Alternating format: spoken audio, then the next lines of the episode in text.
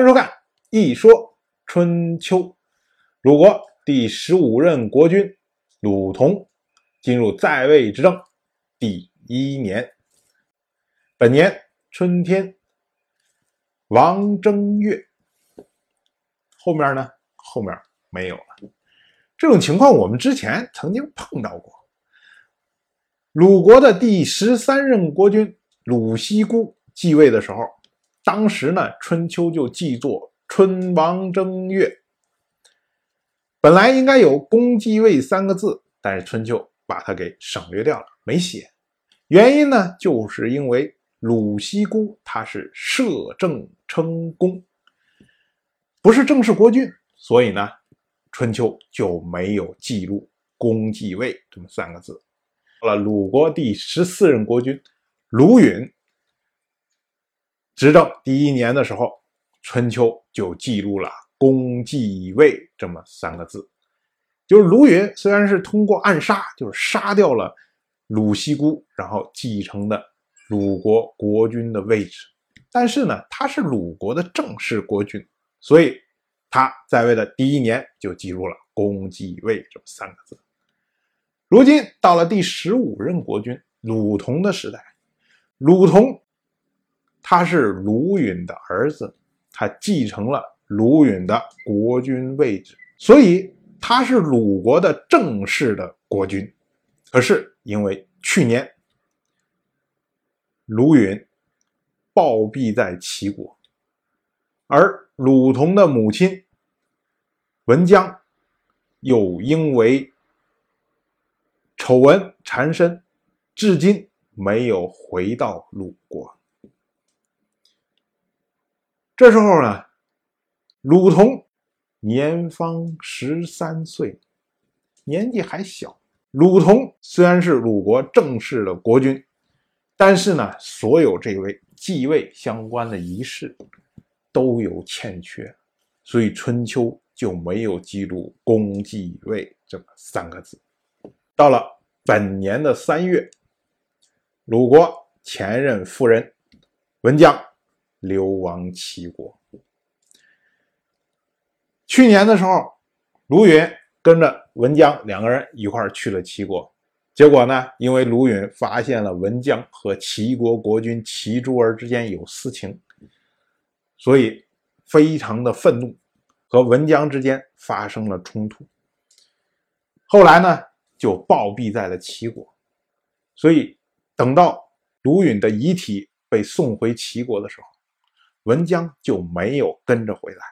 一直在齐国躲避丑闻，一直到了本年，鲁同正式成为鲁国国君之后，文姜才悄悄的回国，但是没有得到鲁国人的谅解，所以呢，被迫又重新回了齐国。春秋呢，将此记为训于齐。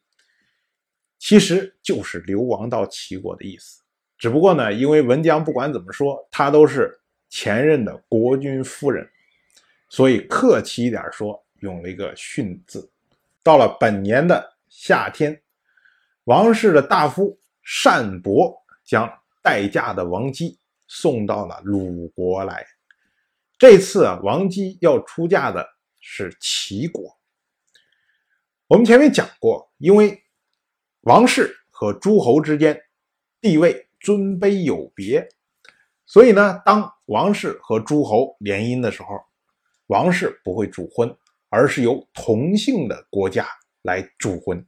所以正常情况下，王室要娶妻的时候，都是由诸侯先将公室的女子送到了同姓国，然后同姓国再送到王姬去，而。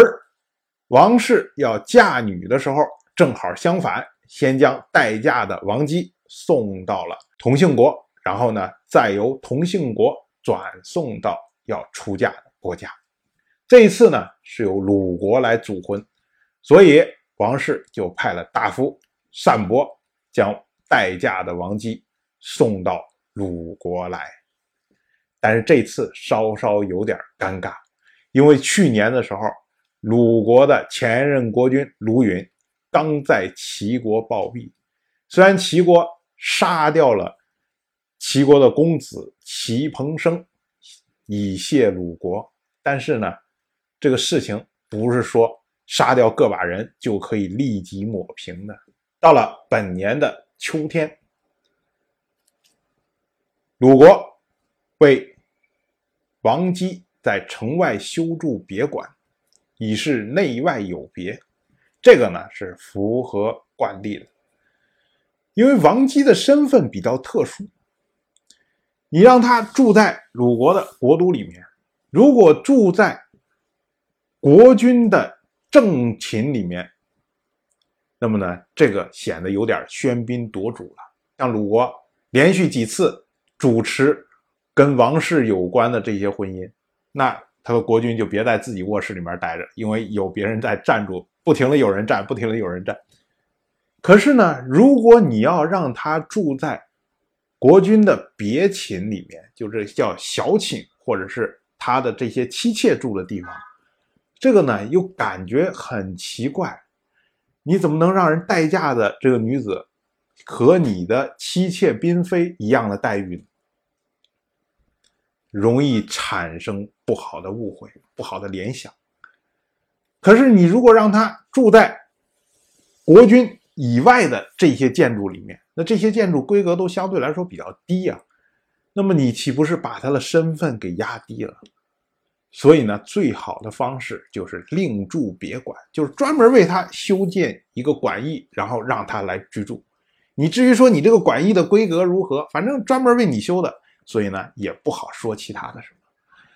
其实不只是王姬如此，像以后天王有时候出行到哪个地方参会的时候，这个会议主持的国家也往往在会议址旁边，然后呢修一个别馆，专门给天王居住。